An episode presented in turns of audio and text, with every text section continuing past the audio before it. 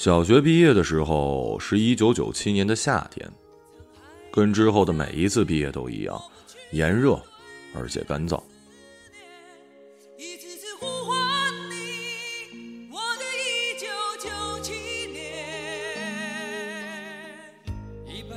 那时呢，我们家住在城市的郊区，听说隔着老仇家的后墙再往外迈一步，就是所谓的农村了。我的父母是普通的拖拉机厂工人，每天为如何能更省力的装卸螺丝而烦恼着。他们俩骑车去城里上班的时候，如果我不上学，就会把我锁在家里，因为在这片城市最大的棚户区里，集聚着各种各样被城市遗弃的人。有的人是不折不扣的酒鬼，每天枕着酒瓶子睡在路上，这样的人，每到冬天都得死掉一些。东北的冬季寒冷会毫不客气的要了他们的命，为他们自己省了力气了倒是。有的人呢是手法拙劣、理直气壮的骗子。我爸的一骑友就是一个专门靠行骗为生的人，他的惯常伎俩是把已经被他扭断的一条赖皮狗放在陌生人停靠的路边的三轮车底下，然后把对方从驾驶室里揪出来。让他看看他的车是多么残忍地伤害了一只可怜的狗，而他恰巧是这狗的主人。我爸说了，这人棋品倒是不赖，从不回棋，也不会因为输了棋就把棋盘给掀了，大部分时间沉浸在上一步棋的悔恨里。于是，在我的记忆里，他就是一个多愁善感的骗子，还有各种各样犯罪前科的人都是我的邻居。有的人呢，不但有前科，而且正在续写着自己的犯罪历史。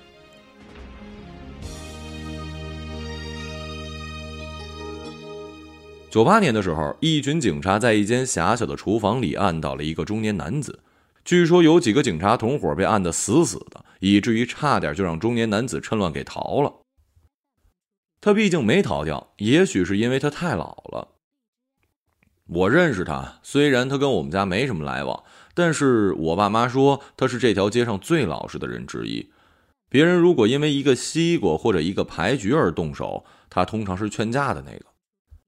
因为年纪大又是单身，听说媳妇跟一个修自行车的给跑了，大部分的时候大伙都会听他的话，把手中的刀子或者锤子放下，用文明人的方式把问题解决了。警察走后，他就上了新闻。原来他是这个城市里最著名的杀人犯之一，十年间陆陆续续杀死了男女老少约十八或者十九个，抢来的钱都藏在了房梁上。警察们用他们家的拖把一包一包给捅下来。还好我们是他邻居啊，兔子不吃窝边草啊。我妈这么说。我爸妈呢，都是下乡的知青。从城市走的时候，除了一个铺盖卷，没带走一点有用的知识。我爸说了，他一辈子跟知识俩字搭边，就只有那时候的知识青年的封号。而我妈经常讲的是，他们在农村的时候，吃饭和上厕所用的都是一个盆。还好我爸从小打架斗殴有一手，因为祖上为满族，留下一点摔跤的底子传给了后人。他成长为他们青年点的点长，我外公是某粮食局的工会主席，这芝麻大的官儿让我妈顺利的进入了这个城市里效益最好的国企——拖拉机厂，并且跟我爸相逢了。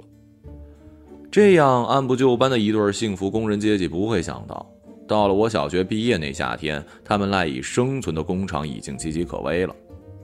我在饭桌上听他们俩常哀叹，厂长们已经纷纷开始把国家的机器搬到自己家里，另起炉灶，生产跟原来一样的拖拉机，而厂里的工人们则一批批被通知可以休一个没有尽头的长假。这是在下岗出现之前出现的一个巧妙词汇，叫做“停薪留职”。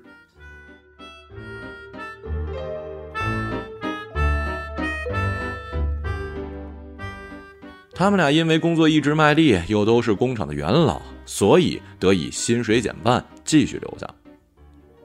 但是面对那些熟悉的机器跟熟悉的面孔一点一点消失，他们俩感觉这一半的薪水迟早也不保。可除了拧螺丝之外，他们俩觉得自己再也没有得以谋生的技能了。后来想来，那是一种被时代戏弄的苦闷。我从来没有问过他们，也许他们已经忘记了如何苦恼。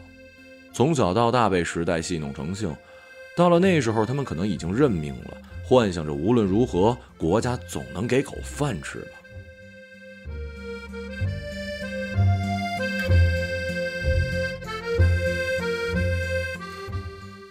那个外面一切都在畸变的夏天，对我来说却是一首悠长的朦胧诗。缓慢、无知，似乎又有着某种无法言说的期盼。之后的任何一个夏天都无法与那个夏天相比，就像没有一篇人民日报的社论能与一首诗相比一样。虽然我爸妈因为那一半的薪水加班而把我锁在屋里，可他们不会知道，现在也不知道。我会捅开后窗户，爬过一排低矮的房子，跳到邻居家院里，再爬过一扇高我两头的木门，落在街上。那时我没有几个朋友，有几个玩伴一个因为差点被他爸打死，而差点打死他爸，被送走了。去哪儿了？我不知道那个地方的名字。听说那儿都是他那样的人。就算你不是。出来的时候你也是了。我一度很想念他，他十一二岁的时候就已经是那个胡同里最好的木匠，能做极圆的车轮，做好了就装在一块木板的两边，让我坐在上边，他推着飞跑，跑累了呢就松手让我跟木板继续滑翔，然后站在原地等着看我们人仰马翻。可每次他都能说服我坐上去，那时候我是多么轻信啊！他喜欢玩猫。他有一次在我面前把猫头冲下进入水缸，猫嘶叫着打飞了水缸里的树叶。几次之后，他说：“看来是淹不死了。”我爸一喝酒就爱这么弄我。还有几个我已经记不起他们的名字了，只记得夜里我们玩藏猫猫，没有路灯，我干脆躺在地上。他们有的踩到我的脸上，却还是没有发现我，以为踩到了屎或者什么的。继续向下一个黑暗处找去。小学毕业之后，他们消失不见了，至少对于我来说。后来才知道，运动是相对的，其实是我走掉了，他们还在那儿，可我却以为他们向某处走去了。那个时候呢，小学的班上有一女孩长了一双丹凤眼。其实我不知道什么叫丹凤眼，但是第一眼看到她就知道那一对东西一定是丹凤眼了。眼角延绵不绝，引入了太阳穴附近，好像两片随时可能被吹散的云彩。她其实并不漂亮，走起路来还有一些八字脚，可我还是一下子喜欢上了她，因为我觉得她看我的时候眼睛里好像有所指摘，我也怀着同样的情愫努力看回去。所谓努力，就是让自己的眼角也延绵起来，瞳孔也努力的微微抖动。这样来回看了一年多，班主任金老师找到了我妈，给你的儿子配一个眼镜吧，要不咱可就恶化了。多亏那时候我们家穷的可以，一锅汤能喝上一星期，我妈也就不用怀着愧疚的心情向我隐藏了老师的好意。多年之后，这才告诉我，我现在的高度近视是他当时力不从心所致。我当时对那时候的苦日子怀恨在心，一言不发，接受了他的内疚。适当的内疚是一切善意的基础，我曾经这样理解。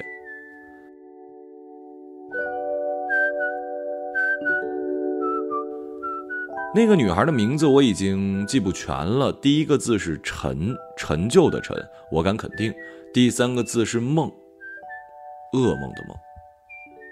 我也吃的很准，中间那个字有好几种选择在召唤着我。我相信最接近的应该是书，教科书的书。好吧，那就叫他陈书梦吧。长着丹凤眼的陈书梦是我们班的好学生，因为从不因为学习的事情发愁，每天收到的纸条都上缴给老师。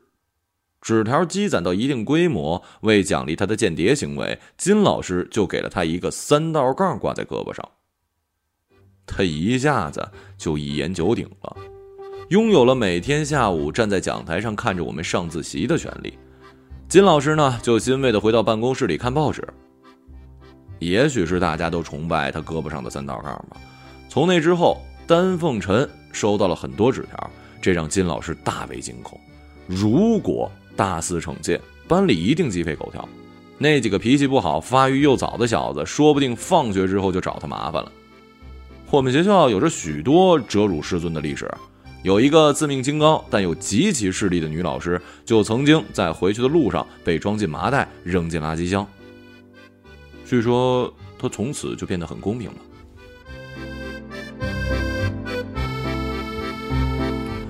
我们的班主任呢，当然知道这些小坏蛋的厉害。想来想去，就只好把这些写满错别字跟朦胧爱意的纸条归罪于丹凤臣的不检点。肯定是他在台上搔首弄姿，才惹得班里那么多本来安分守己的小男生情窦初开的。于是丹凤臣一下子被贬为布衣，金老师把三道杠授予了一个五官杂乱无章的女生。我记得那姑娘眼睛跟鼻子互不相让，一味向脸庞中路挤。导致了脸的中部浓墨重彩，其余部分剩下大块的留白。于是下午自习恢复了以往的秩序，每个男生都低头俯视自己桌面，或者就趴在上面睡一好觉，没人愿意抬头。丹凤臣从此变得沉默寡言，他把他想要考取的初中偷偷的刻在了自己的书桌，每次考试他都要抱着自己的书桌去考场，好像不如此就丧失了斗志。幺零八中，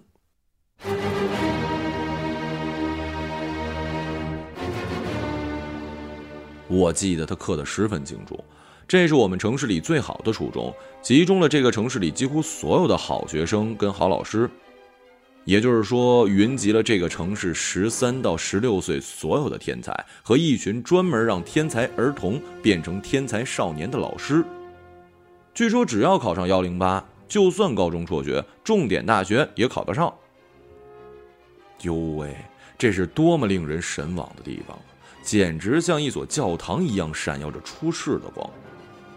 所有有着鸿鹄之志的十三岁孩子都把这所学校当成了自己起飞的跑道，因为会有一些像圣保罗一样的领路人，在这三年里为你插上翅膀。而我这样的燕雀，从来没想过跟幺零八中发生什么关系。那时我关心的是回家路上得小心，不要被高年级的学生劫了钱。丹凤臣到底有没有喜欢的人呢？啊，当然了，还有就是回家生炉子的时候，是先放蜂窝煤呢，还是先放油毡纸，才能够让自己不要每天都被呛得眼泪横流。到了六年级下学期，丹凤臣苦功渐渐显示出了效果，他的成绩开始遥遥领先，数学根本是不会丢分的。语文也就丢个一两分在作文上，这种遥遥领先，在若干次大大小小的考试之后趋于稳定。丹凤臣的话越来越少，除了课上机械回答问题，几乎要把自己变成一哑巴了。而且他的学习方式有时候令人恐惧，几乎是一刻不停的写来算去，这让他在考试的时候经常是早早就进入了检查环节。而那些稍逊的好学生呢，常常会检查一遍之后就提前交了卷，然后跑到操场跳皮筋儿，或者是争抢起水泥的乒乓球台儿。可人家丹凤晨却从来都是检查到最后一秒，他的那双丹凤眼好像是要把卷纸给看穿了，不但要看到题目，还得看出出题人背后的心机。我有几次竟然发现他好像是在冷笑。我对丹凤眼的一见钟情，从他成为第一名开始，悄然变成了一种崇拜。那也许是我有生以来第一个崇拜的人，高高在上，冷峻无情，可又有声有息。就走在你的身边，他呼出的二氧化碳离我不过一米，有种卓然不群的香气。这是我在每一个放学傍晚都开始不可救药的思念的。虽然我很快就发现那只不过是一种比较难买的洗衣粉的味儿，但是那时候我宁愿相信这是一种巧合。为了表示我的爱是真格的，我也把幺零八中刻在了桌上。并且郑重向我爸妈宣布了，我准备向幺零八发起冲刺。我爸妈是喜忧参半的看着我，上进总是好的。他们俩一直以为我小学毕业之后上个技校是令人信服的去处，然后呢，进我爸的工厂，从仓库保管员开始，从清点每一个螺丝跟轴承开始，一点一点成为一个合格的拖拉机厂工人，抱着铁饭碗，铁饭碗里盛着粗茶淡饭，但是从来不会空。可那个时候，铁饭碗已经被融了，传给了别人重铸。他们俩也觉得是时候应该帮我修改未来了。俩人咳嗽一会儿，我爸先不咳嗽了。考上了要交多少钱啊？还要交钱吗？我都考上了，九百多吧。你上次考了你们班多少名啊？三十六。我记得好像他们小学从来没有考上幺零八的呀。我爸赞许的点点头。你要是考上了，砸锅卖铁也供你。今天就说到这儿，开饭。我一下子就觉得自己追随丹凤尘的愿望实现了三分之二，三分之一。丹凤尘是肯定会考上的。老师说他现在已经没有一个盲点，所以他现在基本上是一个幺零八的学生了。三分之二，我爸妈已经许下诺言，只要我考上，锅什么的都可以不要，砸了卖铁，这让我心里很踏实。剩下没实现的三分之三，就是我自己得考得上。我觉得我的人生第一次变得纯粹起来，生活被抽象成了几万万分之一。只要把这之一给搞定，剩下的几万万则皆顺其自然。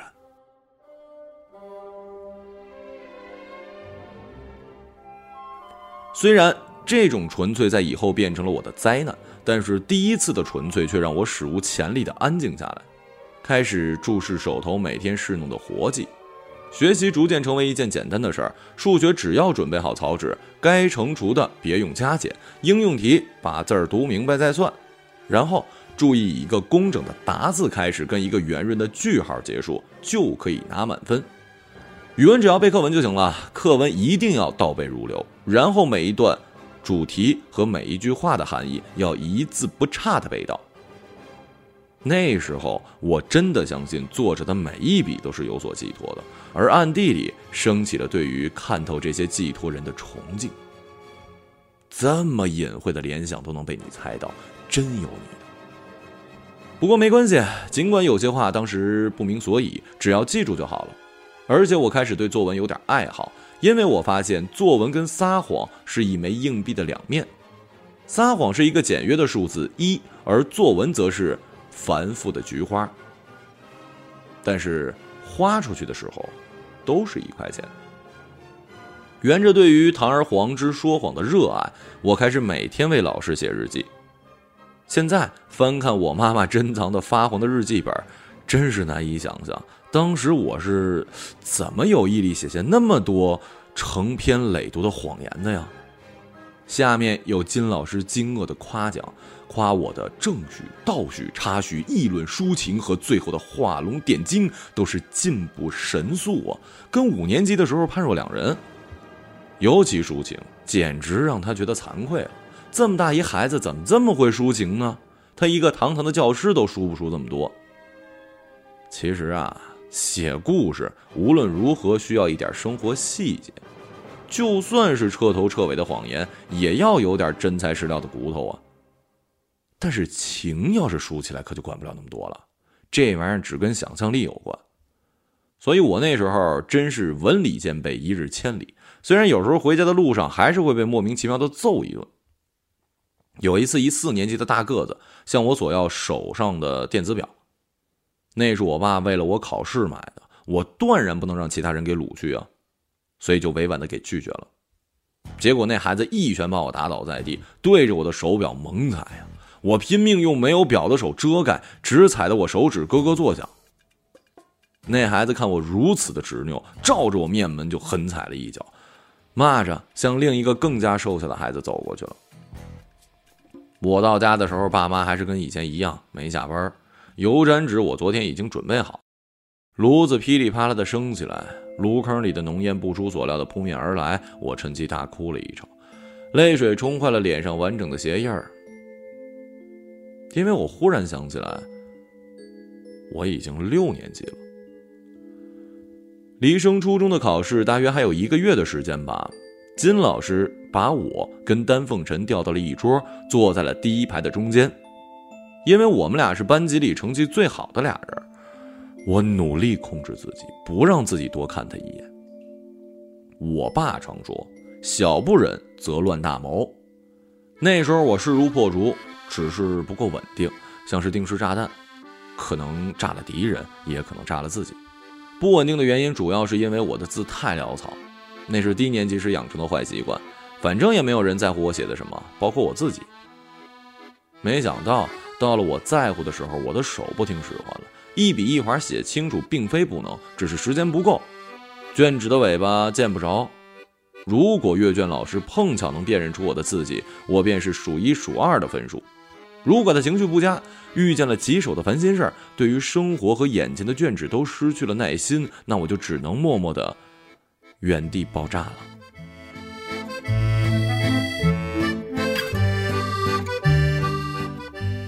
没想到的是，我并没有爆炸，丹凤尘开始出了问题。他总是莫名其妙的涂改自己的卷纸，把已经正确无误的答案改得面目全非，甚至驴唇不对马嘴。有时候我瞄到他的表情，像被什么带刺的东西驱策的野兽一样凶狠跟漫无目的。金老师三番两次的找他谈话，告诉他放下包袱，还是小孩，别想太多，只不过是一个升初中的考试，就算是失手，之后还有机会。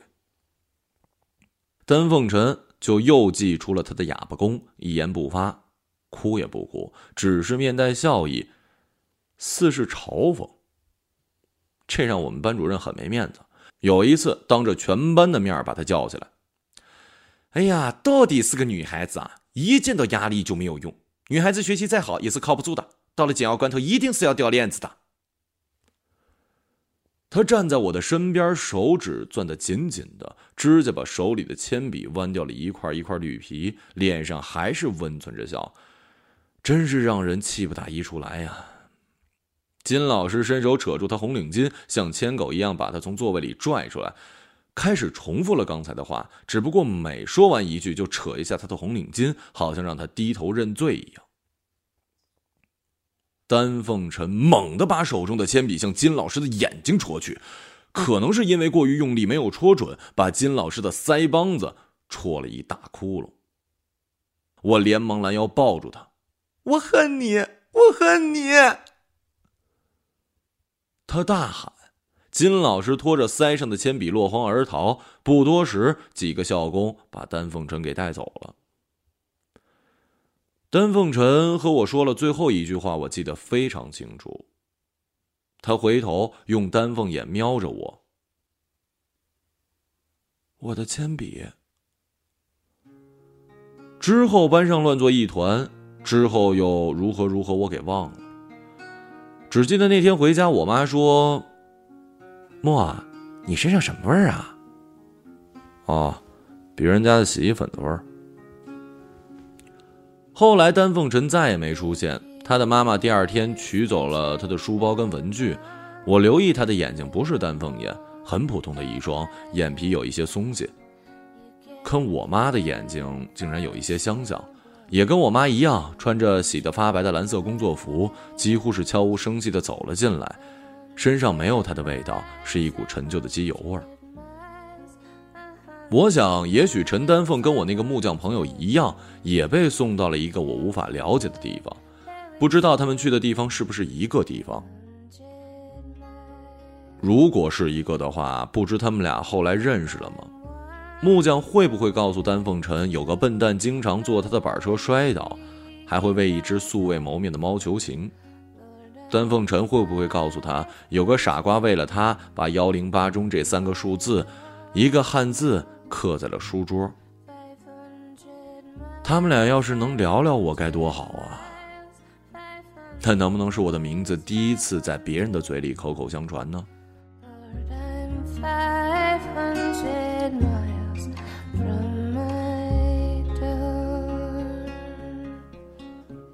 好像是两天之后吧金老师出现了右脸上挡了一块正方的纱布好像没看到我左边少了一人，就像什么都没发生，只是不敢笑，看起来异常严肃，严肃的有点滑稽。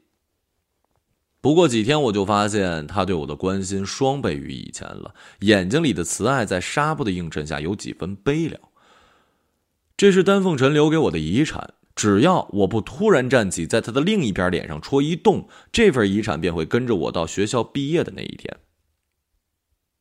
不是因为我没有那么尖锐的铅笔，也不是因为我害怕与丹凤臣在另一个地方重逢，而是我确实没什么理由像他那么鲁莽和低智。我正学着享受这种关怀，金老师唯一的希望，我可是得到了前所未有的重视。也许是我的问题吧，我太小了点还没有学会怎么去长情。当然，在之后的若干年的某一段灵光一现的时刻，我一度掌握了长情的要领，或者说是不由自主地陷入了一种恶狠狠的恋爱，并希望它长久。可多数的时候，越是浓郁的情愫，越是不可靠的心血来潮，那种自以为不可缺的人物，只要一个不和谐的夜晚，就可以让我对其失去兴趣。丹凤晨是我第一个迅速遗忘的女孩，不只是现在忘记他名字中间的那个字，不只是现在连他到底是一个什么样的人也忘记，只记得自己对他的一点心意。而是在那个时候，我虽然能够记得他名字中间的那个字，能够记得他在那几年是一个什么样的人，可自己对他的那一点心意，迅速的不见了。在我生命每个角落，静静为我开着。我曾以为我会永远守在他身旁，今天我。们已经离去，在人海茫茫。他们考试那天，我自己骑着自行车到了幺零八中。我已经享受了一个月的特殊关怀，无论考的好坏，这点关怀都不会变多或者变少。印象里，我是为数不多的几个没有父母陪同的孩子。工厂减员增效的风潮终于波及到了他们。工厂来朝他们要剩下那一半的薪水了。他们已经连续好多天懒得跟我说话，晚饭的话题主要是在听谁昨天去给那个谁送了两瓶酒，我们要不要去？去的话是送酒、买烟还是买水果？酒人家至少已经有两瓶，再送显得不足轻重。烟什么的呢，不上讲又不便宜。水果是不是太寒酸了呀？而且吃几天就变成垃圾桶里的核跟皮儿，可能人家吃完就想不起我们曾经送过了。我发现原来这个貌似重要的考试只跟我自己有关，而那时候我还有一点虚荣心，如果没人注意到我，这点虚荣心就无所复焉了。那天我走进幺零八，发现的是一大片叫做操场的平原，大到显得教学楼有一点渺小。操场的一侧有一排整齐的单双杠，我们的小学只有一个单杠，因为它的唯一性留下了许多血泪史。我马上把书包挂到其中的一对双杠之上，这是我们小学争单杠的标准动作，宣布这对双杠是属于我的。然后和这一对因为阳光直射而略带温暖的铁杠子一直纠缠到了考试之前。我最终成绩超过了幺零八中学分数线二十几分，我爸妈多次找到学校，想以我成绩优异为由减免一部分的择校费。他们俩的心理价位是学校应该给我这个成绩优异的学生一些奖励，而不是我们排着队给他们送钱。双方最后以九千元一分不能少成交。据我妈绘声绘色的回忆，我爸的回忆是。这帮王八犊子呀！校方说，你们俩还有一个小时，离分数线差五分的学生有一百五十六个人，提出了缴纳三万元或者三万以上的择校费申请。当然了，我们也觉得你们家孩子成绩不错，也许将来能给我们长脸。但是呢，我们要脸的原因也是为了以后能收这些差几分学生的择校费。希望咱们相互体谅。做家长的别把自己的孩子给耽误了。你们也知道，你们家那片区的那些初中什么样，去了就等于放弃了自己子女的将来，也等于放弃了你们俩的晚年。我们幺零八中特别不想看到这么一个看起来不错的苗子被你们亲爹亲妈给毁了，也不想你们晚年因为子女不孝而特悲凉。哦，现在还有五十五分钟了啊！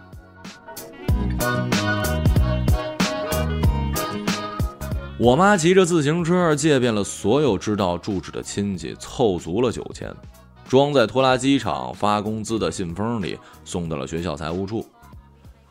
他说：“直到那天才知道，原来这个城市里有那么多富人，每个人都提着一塑料袋的钱，等着那些因为凑不足九千块的家长漏下的名额。”他自豪地说：“哎呀，人家可真没吹牛啊！”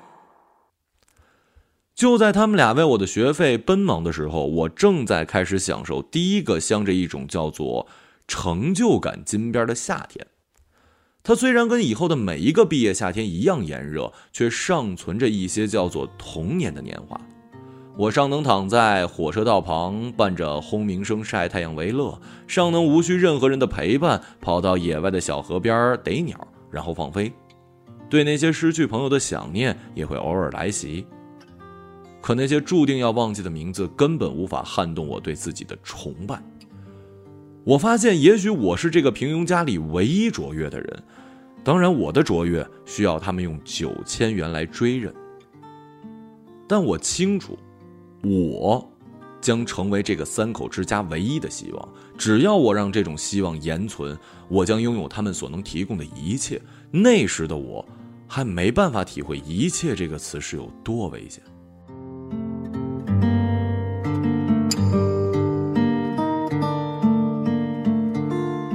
十三岁之前的教育让我对老师心存敬畏，嗯，畏多一点，敬少一点。我们小学的班主任带了我们六年，我们第一次走进教室，他也一样是一个新毕业的师范学生。我妈说，她送我进教室的时候，看见老师，以为是哪个学生的姐姐呢，梳着马尾辫，一双笑眼，让你宾至如归。可是随后的六年里，我眼看着他一点一点热爱上了抽我们的嘴巴子。心情不好的时候，电炮也是有的；心情大坏的时候，我们的头发可就遭殃了。如果你赶上那天他一切不顺，你又是最后那一根稻草，那你有可能有幸体会一下标准的陈真式侧踹。多年之后，我在电视上看到精武英雄李连杰那个雷霆万钧的动作，让我一下子喊出了他的名字，并且感叹当年我们是多结实啊！王亮坐在我前排，每天擦特浓的香水，呛得我闲来无事踢他凳子。他转过头，我说：“哎，我受不了了。如果我不擦，你会更受不了。”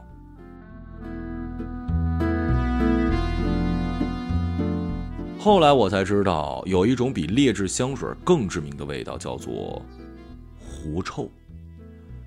看来金老师比我知道的早得多。他经常找王亮的麻烦，通常是比武，当然他是主攻了，王亮负责四下逃窜。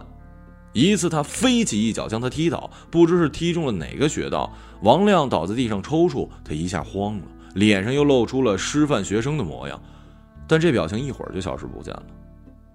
因为没一会儿，王亮就从地上爬起来，惭愧地说：“老师，我去给你买辣白菜吧。”因为他是朝鲜族人。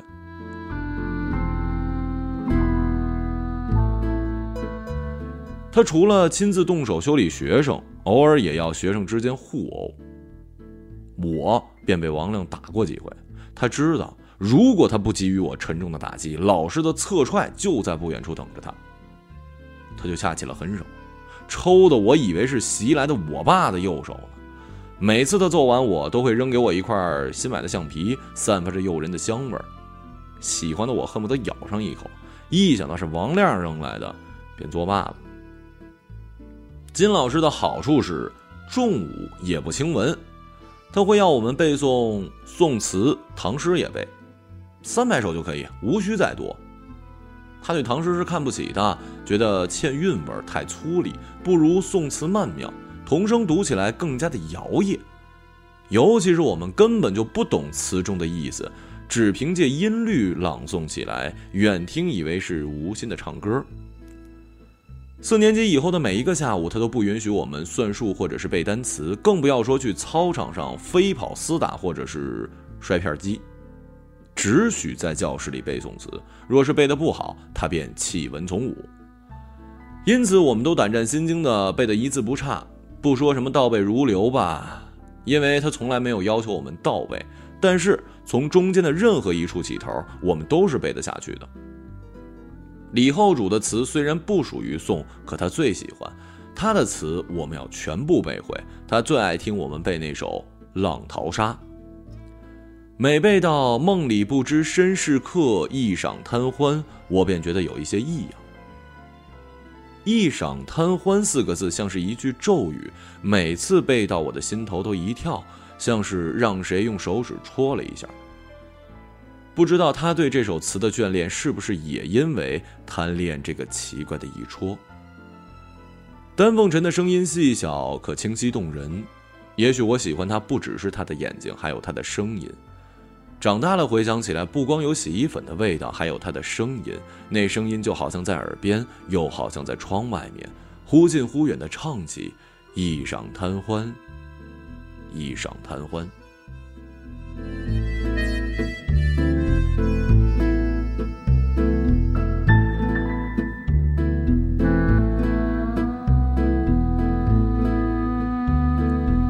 金老师后来嫁给了一个姓马的体育老师。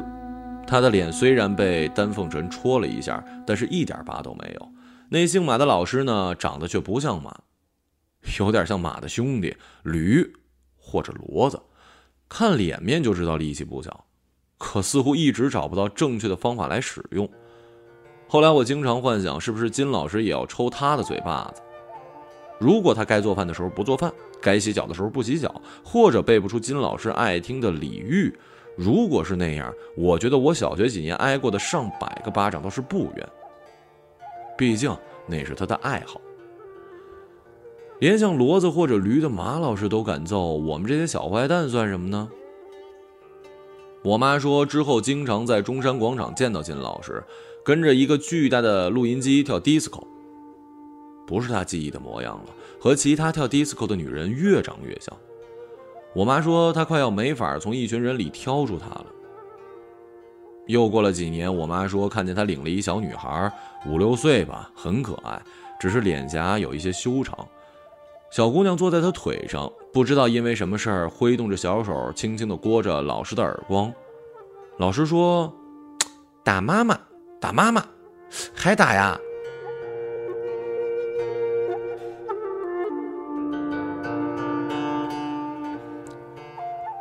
所以，当我坐在初一丁班第一小组第二排，第一次见到初中班主任孙老师的时候，我长舒了一口气。这女人至少有一点疲态，不像是能跟学生过招的样子。她看起来三十岁左右的年纪，可就像是在走进教室之间已经走了几十里的山路，而教室又不是她的终点。我记得他的第一句话就是：“我管了十几年的坏学生，你们是我带的最好的一波。我不想管你们，更不想用管坏学生的方式管你们。我这些年太累了。哎呀！”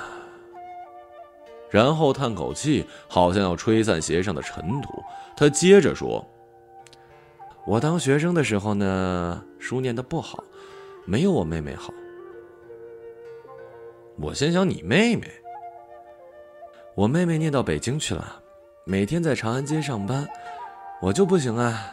当英语老师，教了十几年坏学生。你们这些好学生不知道坏学生心里怎么想的，他们一心就想捉弄老师。但是我知道，我当学生的时候就是这么想的，非得跟老师对着干，我又不能打他们，我不喜欢打人的。”我想，得嘞，就等您这句话喽。但是你们应该能猜到，我今天能教到你们，一定是因为我这些年教的不赖，我有办法治他们。我教过的学生没有一个回来看我的，我不难过。他们要是不怕我，我早完蛋了。所以还是那句话，你们都是好学生，我不想管你们，我太累了。那天他看起来极其苗条，后来我才知道，就在那个夏天，她怀孕了。清早上火车站，长街黑暗无行人，卖豆浆的小店冒着热气。从前的日色变得慢，车马邮件都慢，一生只够爱一个人。从前的色也好看，要是竟没有样子，你锁了，人家就一个朗读者，马晓成。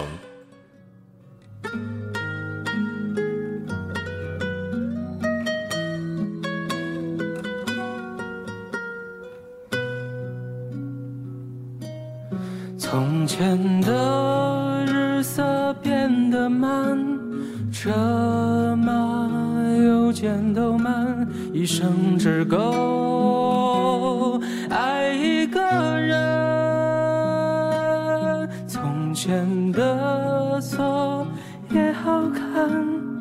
钥匙竟没有样子，你锁了，